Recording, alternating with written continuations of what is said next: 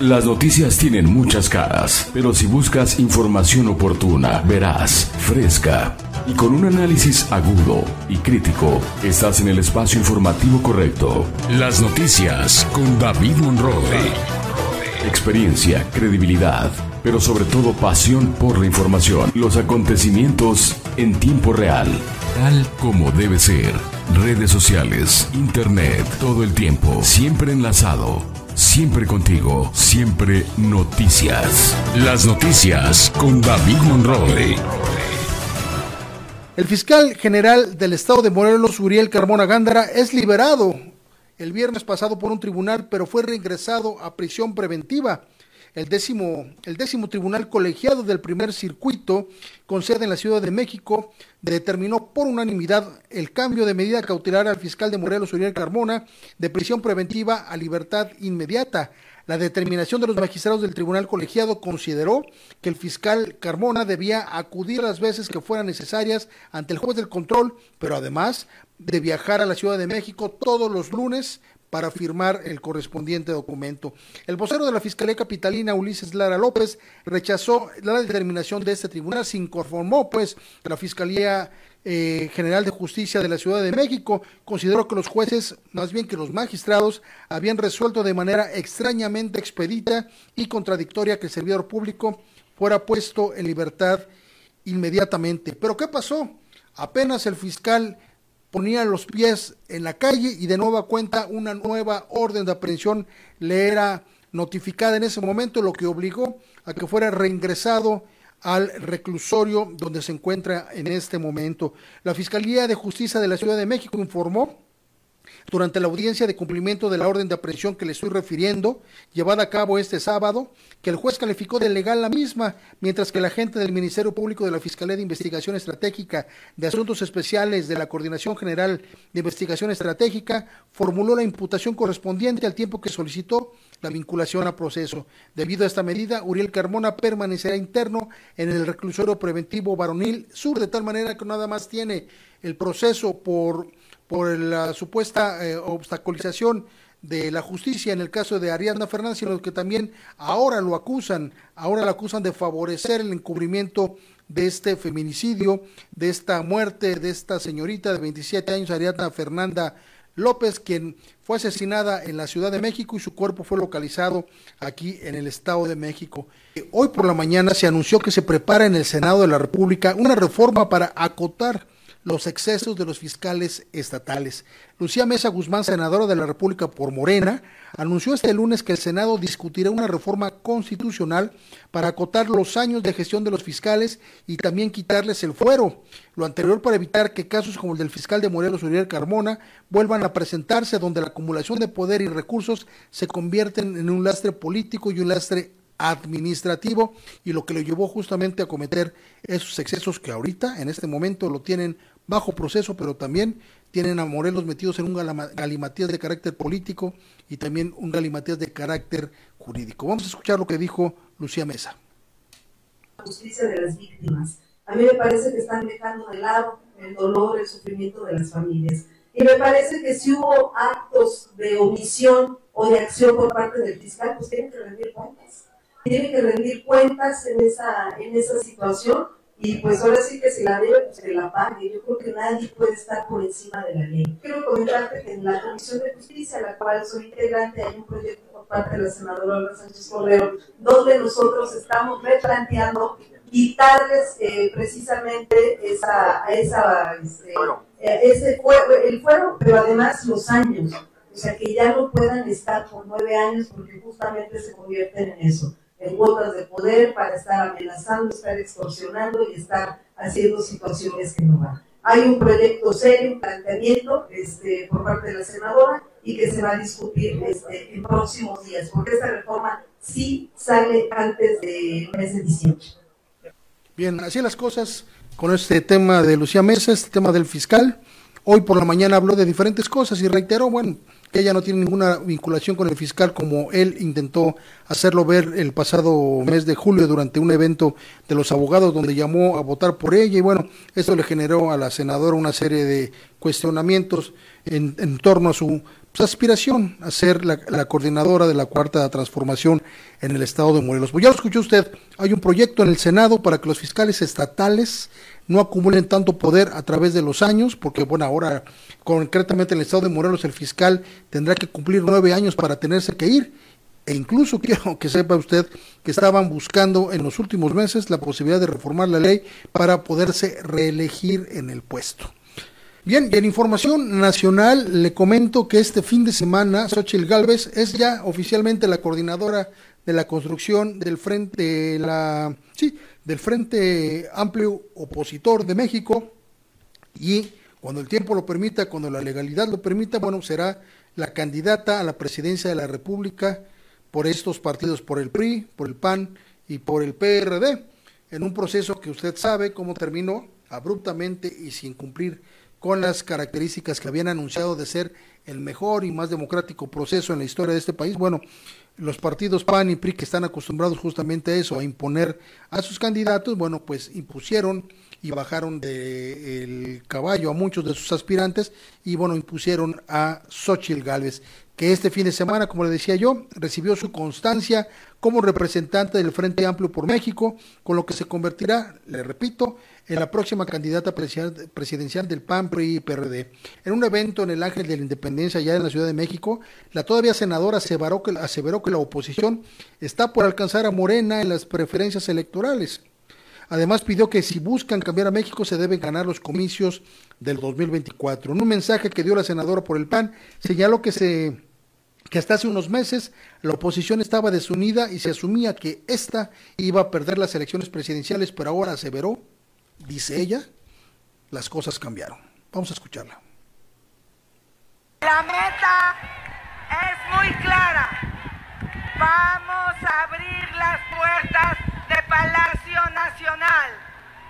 Esa puerta lleva cinco años cerrada. La cerraron con mentiras la cerraron con insultos, la cerraron con odio, la cerraron para todos los que no piensan como ellos. No solo me la cerraron a mí, sino a usted. Bueno, está bien, es su discurso, es la oposición la que está buscando regresar al poder, pero bueno, hasta el momento ha demostrado que es a través de mentiras, de manipulaciones, de, de sofismas difundidos a través de todos los canales que ellos consideren la forma que ellos creen que van a regresar al poder.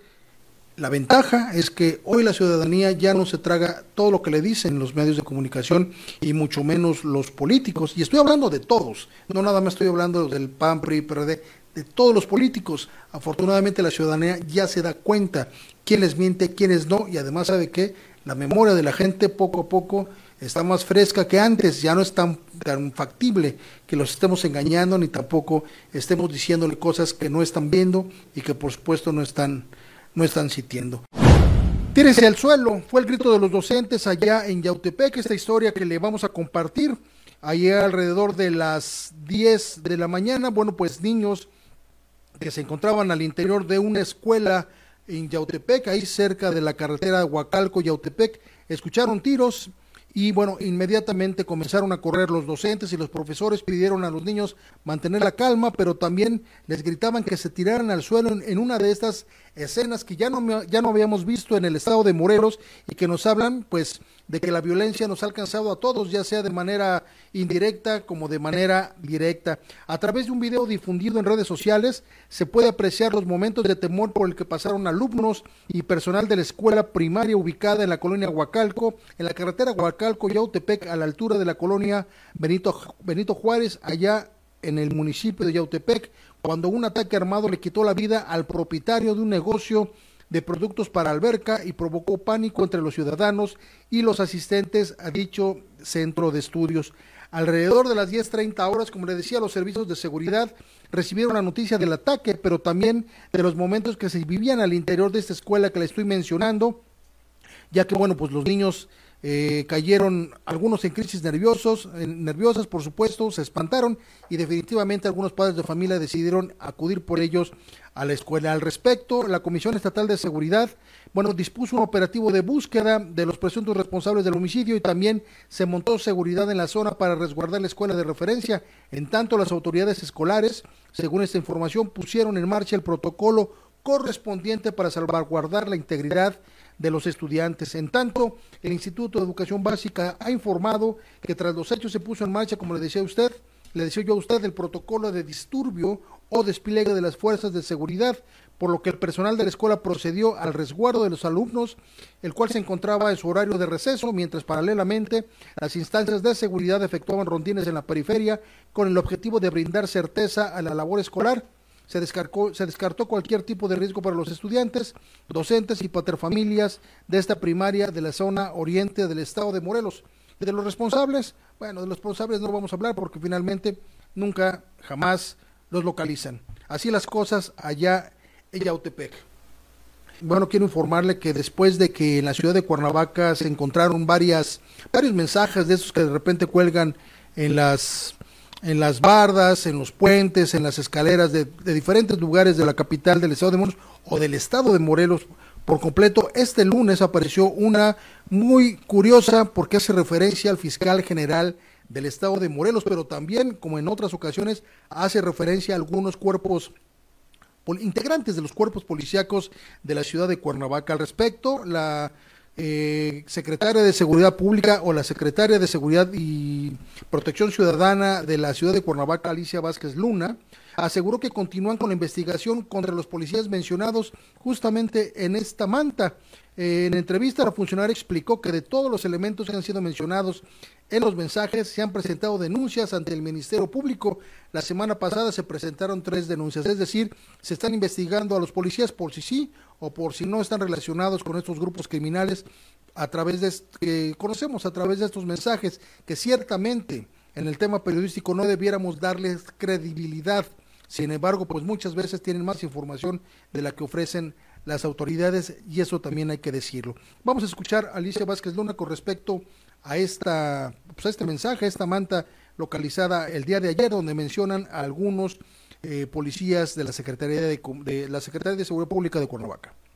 Mantas o anuncios que se presentan en el municipio de Cuernavaca, eh, el primer respondiente las entrega mediante un IPH al Ministerio Público para que el Ministerio Público abra precisamente una investigación. O sea, la respuesta sí, sí hay una investigación.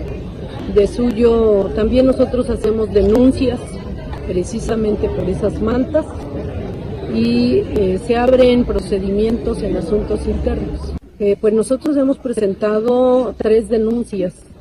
En el pasado reciente, la semana pasada, hubo tres denuncias ante el Ministerio Público. Bien, pues ahí la información con respecto a este tema. Le platico que eh, la pugna que hay entre los organizadores de la Feria de Tlaltenango en Cuernavaca, sí, la feria más antigua, una de las ferias más antiguas de México, pero también una de las más inútiles que podamos tener en estas tradiciones porque ya no hay justamente tradición en esta feria. Bueno, pues terminó, eh, esta pugna terminó en una confrontación el día de ayer una confrontación física entre los integrantes de estos dos grupos. El conflicto entre grupos de ayudantes municipales, del ayudante municipal y el comité organizador del festejo de la Feria de Tlaltenango culminó en una riña este lunes, enraizados, por supuesto, en disputas por el poder y las cuestiones económicas. Usted lo sabe. José Luis Uriostegui Salgado, quien es el edil de la capital del estado de Morelos, enfatizó la necesidad de garantizar la seguridad de los asistentes al evento y aseguró que las conversaciones con todos los representantes de ambos comités están en marcha y se espera llegar a un acuerdo en los próximos días. Respecto a la seguridad, Vázquez Luna aseguró, Alicia Vázquez Luna, que es la secretaria de Seguridad de Cuernavaca explicó que un total de 90 elementos de la policía, incluyendo 60 de la policía de vialidad, ¿A poco hay elementos de, vialidad en Cuernavaca? Yo no sabía, nunca los encontré en ningún lado. Estarán en la zona para garantizar la seguridad de la avenida Emiliano Zapata, que permanecerá cerrada hasta el 11 de septiembre. Le voy a enseñar de qué manera inauguraron la feria de Tlaltenango en Cuernavaca. Cheque usted.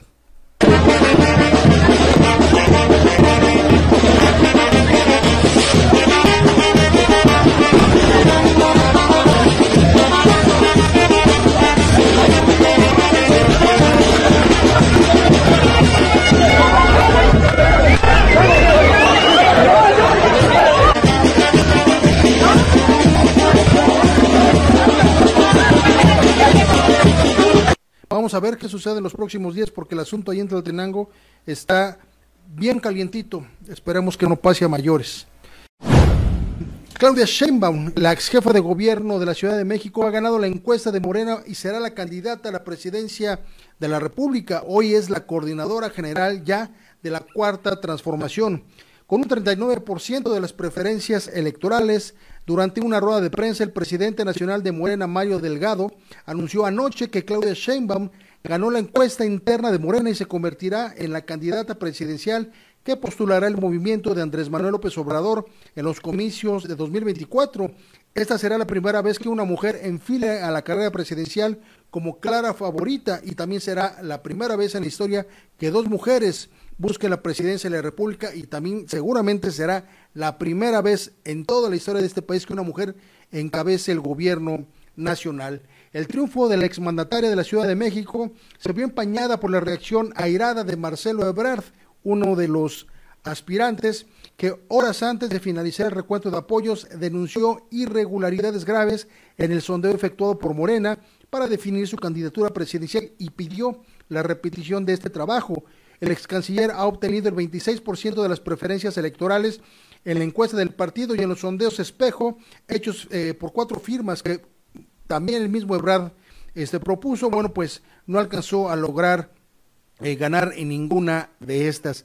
En el promedio de todas las encuestas, el tercer lugar fue nada más y nada menos para el exsecretario de Gobernación, Adán Augusto López, con el 11% de las preferencias, seguido del diputado. Fíjese usted, Gerardo Fernández Noroña queda en cuarto lugar de las preferencias, mientras que ya muy atrás, muy atrás, no nada más en el cuarto, quinto, sexto lugar, los que sean, muy atrás queda este hombre que fue de los primeros en eh, tratar de conseguir esta aspiración presidencial en el caso de Ricardo Monreal. Y bueno también ahí hasta allá atrás quedó eh, Manuel Velasco quien fue gobernador de eh, de Chiapas. Y bueno él es impulsado por Partido Verde Ecologista en el caso de Monreal y en el caso de Velasco una, una participación meramente testimonial.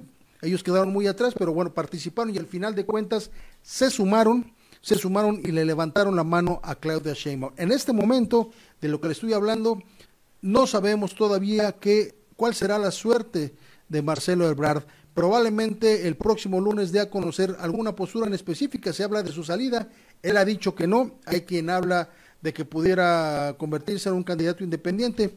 No lo creemos, ya que debió haberse registrado el día de hoy. Hoy vencían, hoy vencía el plazo para ello, de tal manera que probablemente el único camino que le quede es uno, ser candidato de Movimiento Ciudadano porque es la, la única pista que se mantiene en este momento libre y también, bueno, al final de cuentas eh, puede convertirse en eh, participante de este proceso al interior de Morena con, con algún cargo. Yo ayer, ayer, ayer Claudia Sheinbaum hablaba de la unidad y de la posibilidad de que todos tengan cabida en este movimiento eh, ya electoral de este partido que ha iniciado y que ella encabezará a partir o encabeza a partir ya desde ayer. Vamos a escuchar a la doctora Claudia Sheinbaum después de conocerse que ella ha ganado este proceso interno.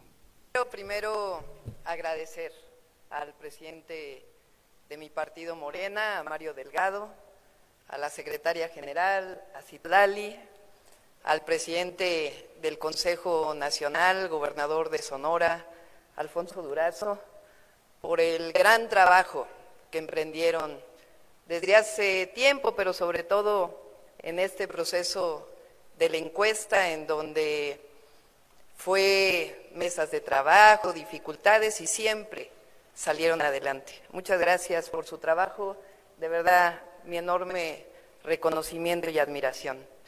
Quiero también un aplauso.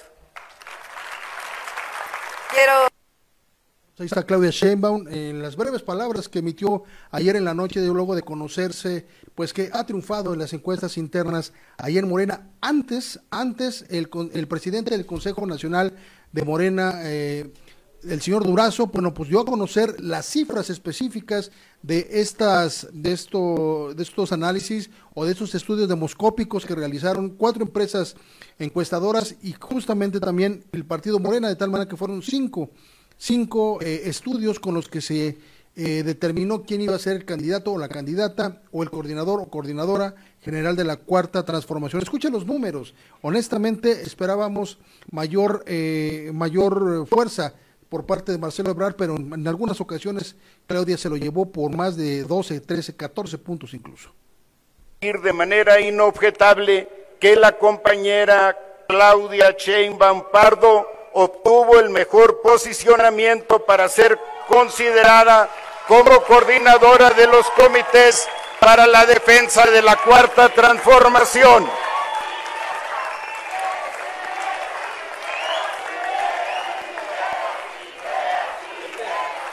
Aquí, a ver.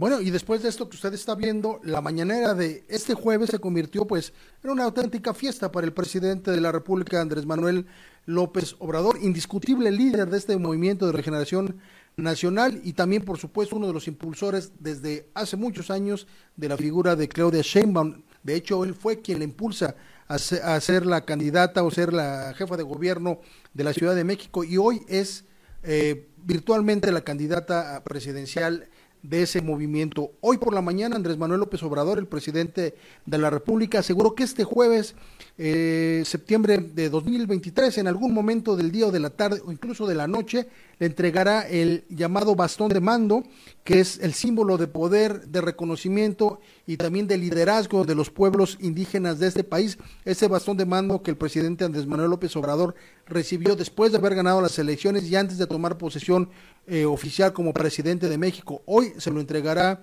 a Claudia Sheinbaum y vamos a ver el simbolismo que marca, que guarda este tema para tanto el presidente como para los pueblos de este país. En este sentido, el mandatario detalló que con la entrega del bastón automáticamente él dejará de ser el dirigente del movimiento de transformación, pues Claudia Sheinbaum tomará ese papel luego de que el pueblo la eligiera democráticamente. Apoyo a eh, Claudia Sheinbaum. Eh, estoy aquí haciendo un paréntesis eh, porque pues ya voy a terminar como dirigente. Hoy ya dejo de ser el dirigente del movimiento de la transformación en México y voy a entregar el bastón de mando. ¿A qué hora, presidente? A Claudia Sheinbaum por la tarde-noche ¿Y en el, lugar? Todavía está este presidente.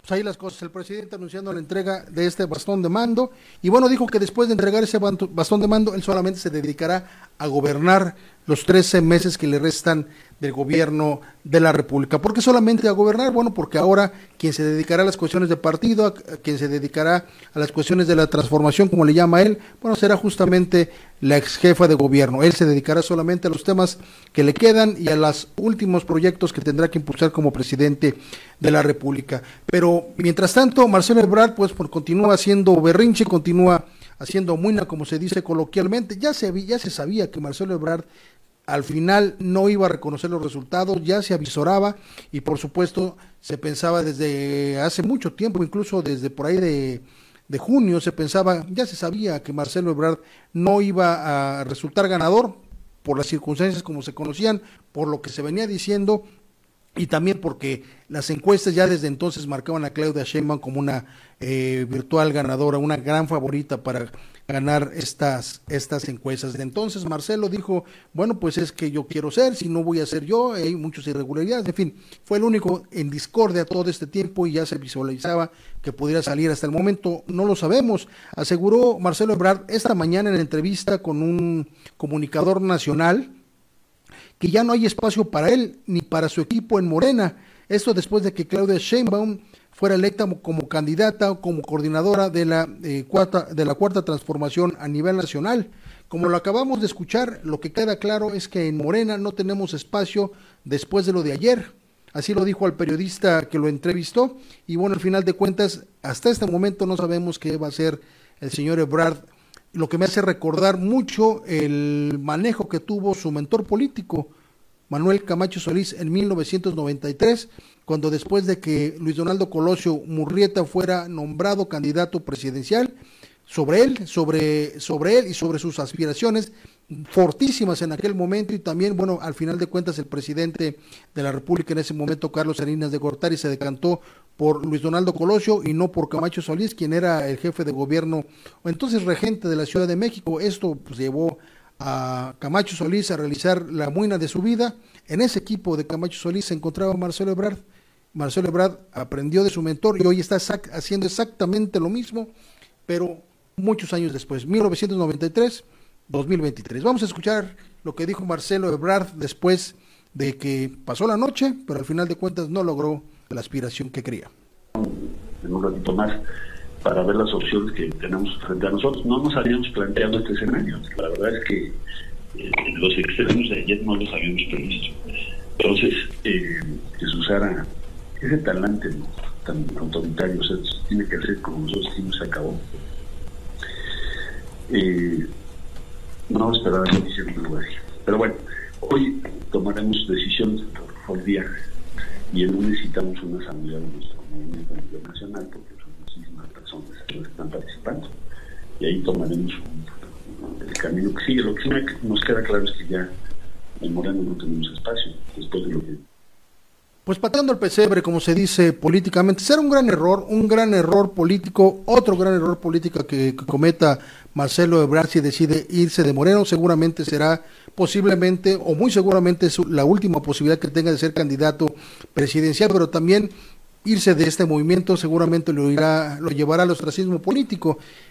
Hay quien considera, los analistas, los profesionales de esto consideran que después de las elecciones de 2024 el movimiento de regeneración nacional se mantendrá cuesta arriba o por lo menos se mantendrá en equilibrio. Sin embargo, hay partidos como el PRI, como el PAN, incluso como el PRD, o al revés, más bien el PRD, el PAN, incluso el PRI, muy probablemente puedan perder su registro y requieran o de transformación o quizá de que desaparezcan. ¿Dónde querrá estar Marcelo Ebrard en los próximos en los próximos años? No lo sabemos. El lunes nos vamos Hoy anunció que ha enviado finalmente la terna al Congreso del Estado para eh, sustituir al fiscal del Estado de Morelos, Uriel Carmona Gándara.